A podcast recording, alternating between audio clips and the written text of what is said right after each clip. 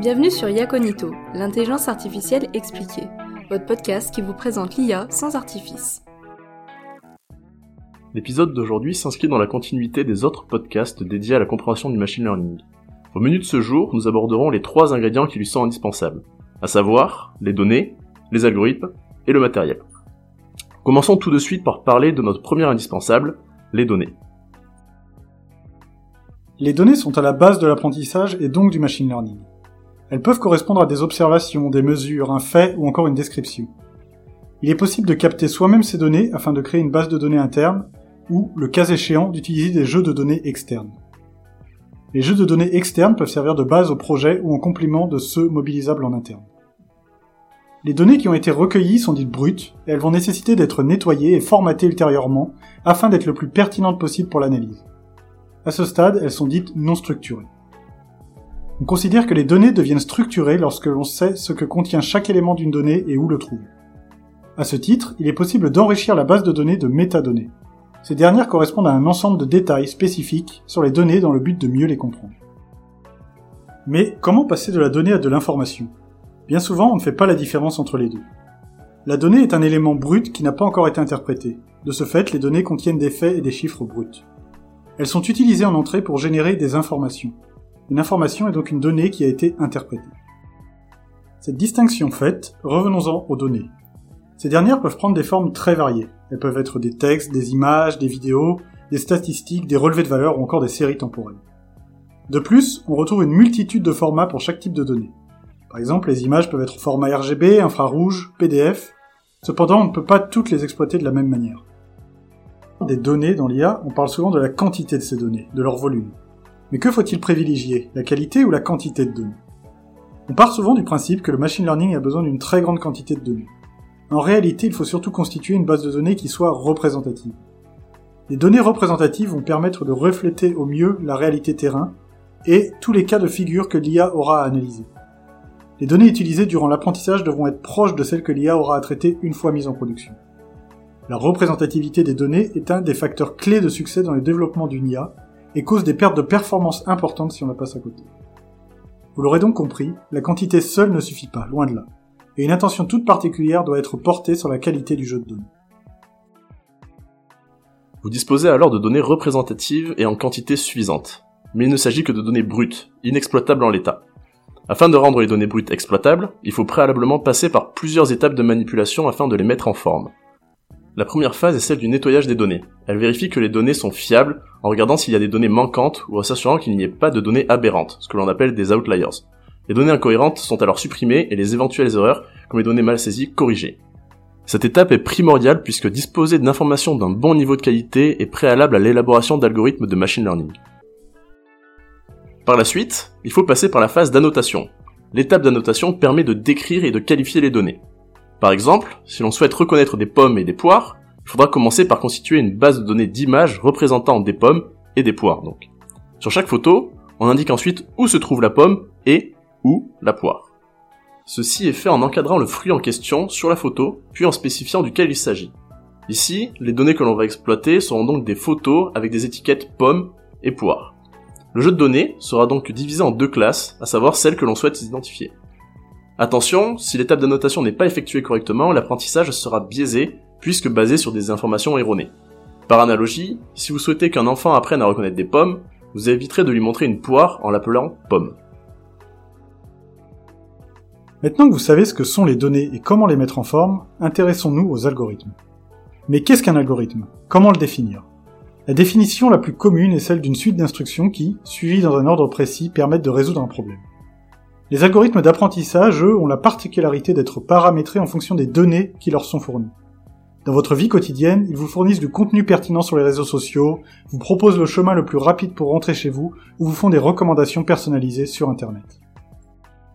Pour faire simple, un algorithme d'apprentissage sert à générer un modèle qui est ensuite paramétré sur les données. Grâce aux nombreuses données que l'on vient fournir, le machine learning permet de configurer les différents paramètres de ce modèle.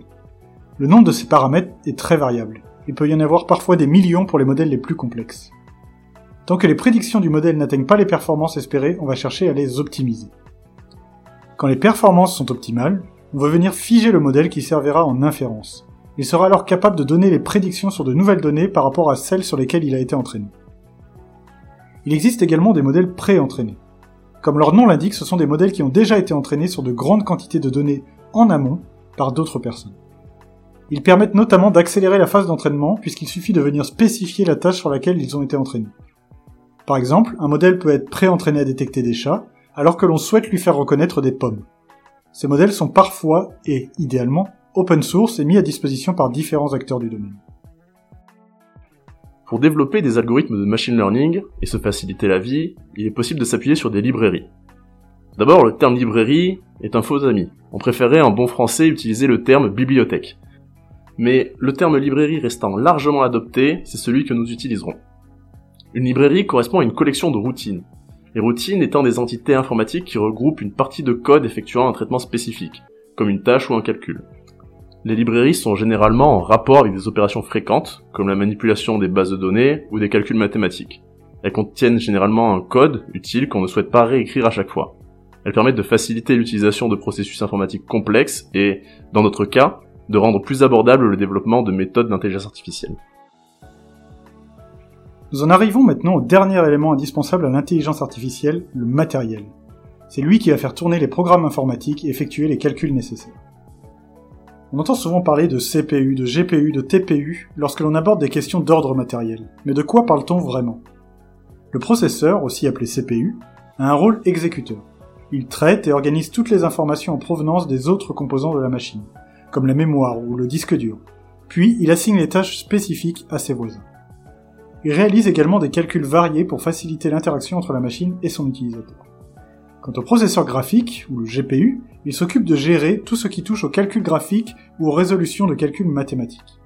Il gère notamment l'affichage des pixels, textures et formes à l'écran, ainsi que le traitement vidéo. Grâce à l'augmentation de leur performance, les processeurs graphiques peuvent aujourd'hui effectuer de nombreux calculs en parallèle. Ils sont généralement embarqués sur une carte graphique. Enfin, l'unité de traitement de tenseur, ou ce qu'on appelle TPU, est un circuit permettant d'accélérer les calculs et les algorithmes d'IA. C'est un processeur spécialement conçu pour les algorithmes de deep learning. Chaque type de famille de matériel aura ses avantages et inconvénients, et le choix se fera en tenant compte des contraintes techniques et environnementales du projet. De la même façon, vous entendez souvent parler du cloud, et c'est plutôt normal. En effet, il existe deux principales façons de traiter les données. Le cloud, donc, et le on-premise. Chacune avec ses avantages et ses inconvénients, comme c'est étonnant. Dans le cas du cloud, les capacités de calcul sont déplacées vers un lieu de stockage distant par rapport à l'utilisateur. Ces serveurs déportés se situent généralement dans ce que l'on appelle des fermes de serveurs. Ces centres de données regroupent un très grand nombre de serveurs et permettent de stocker des millions de milliards de données.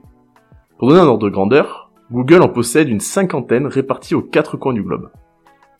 Afin d'accéder à l'infrastructure, les utilisateurs disposent d'une interface. L'utilisateur peut venir déposer son modèle dans le cloud afin de venir y faire les calculs puis les résultats lui sont envoyés. Le cloud permet d'avoir accès à une grande puissance de calcul et une mémoire importante de manière quasi instantanée. Ces utilisateurs n'ont pas besoin d'investir dans du matériel supplémentaire, puisque les ressources se consomment sous forme de services. Venons-en au on-premise. Cette méthode diffère fondamentalement du cloud, puisque l'on utilise le serveur et l'environnement informatique de l'utilisateur. Tout le traitement de la donnée est effectué sur le même dispositif, le plus souvent des PC industriels. Le on-premise trouve toute son utilité lorsque l'utilisateur souhaite avoir un contrôle total sur ses données. Cette problématique est particulièrement prégnante lorsque l'on est confronté à des problématiques de confidentialité et que l'on ne souhaite pas faire sortir les données de chez soi ou de son entreprise. Ce qui peut être le cas dans plusieurs secteurs d'activité, comme celui de la santé notamment. Autre avantage, le on-premise permet de réduire significativement le temps entre la captation de la donnée et son traitement. Et enfin, il n'est pas nécessaire d'être connecté à Internet puisque tous les calculs se font localement. Avec le on-premise, l'IA se rapproche donc du terrain. Mais nous allons même encore plus loin, puisque l'IA fonctionne directement aujourd'hui sur des capteurs associés à des microcontrôleurs. C'est ce qu'on appelle l'IA embarquée. Son avantage? Avant tout de réduire la consommation énergétique et les délais de traitement, mais aussi limiter les coûts et les risques liés au traitement de la donnée. En effet, en conservant les données en interne, on assure une protection accrue de la vie privée des utilisateurs ou tout simplement une meilleure confidentialité. On utilise également les algorithmes appropriés afin d'assurer le meilleur compromis entre performance et coût, sans oublier de s'adapter aux besoins des utilisateurs finaux. Grâce à l'amélioration des performances, on peut aujourd'hui miniaturiser l'IA. Les opérations effectuées par les réseaux de neurones sont simples et facilement parallélisables. On peut donc aisément créer du matériel spécifique, tel que des puces dédiées que l'on retrouve aujourd'hui dans nos smartphones.